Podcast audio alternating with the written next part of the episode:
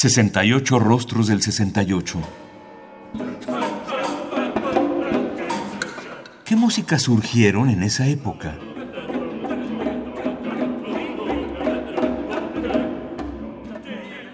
Giacinto Scelsi nació el 8 de enero de 1905 en La Spezia, Italia, y murió el 9 de agosto de 1988 en Roma. Compositor italiano y poeta en lengua francesa. Sus obras musicales más características se basan fundamentalmente en una sola nota, alterada por el tratamiento de sus armónicos y por medio de inflexiones microtonales, tímbricas, dinámicas, de volumen, densidad, tempo o de octava como en la famosa Quattro pezzi su una nota sola de 1961. Se convirtió en uno de los primeros adeptos del dodecafonismo en Italia, además de ser el precursor del espectralismo.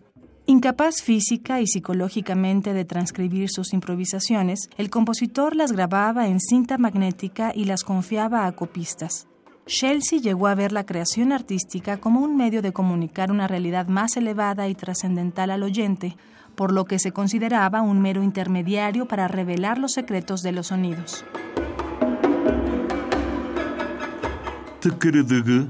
o TKRDG para seis voces masculinas, guitarra y tres percusiones de 1968, está estructurada sobre las letras consonantes del título, TKRDG, contando con el apoyo de tres percusionistas, más guitarra amplificada, con una clara evocación de tablas, tamburas y voces indias. La música coral de Chelsea se concentró en la exploración del sonido y el intento de alcanzar una experiencia mística con ella, pero se enfocó en el uso de fonemas con la intención de obtener colores vocales particulares y asociar una dimensión religiosa a los sonidos vocales, tal como en culturas precristianas y orientales. Sin embargo, está menos ligada a la religión y más cercana a un rito pagano.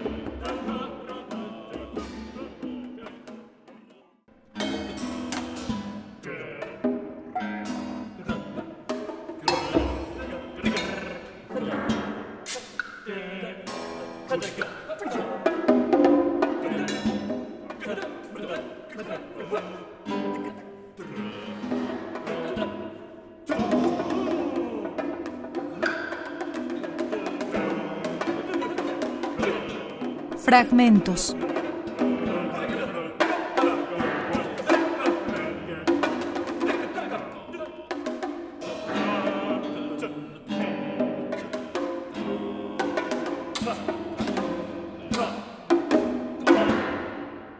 Tukrudugu o TKRDG de casi 12 minutos de duración del año 1968 de Giacinto Chelsea es interpretada por Chris Clark, Robert Charlesworth y Anthony Townsend, tenores.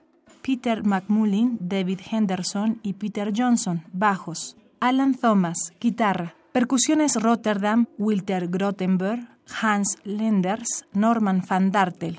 Dirige James Wood. Es un disco editado por el sello Universal Music en 2001.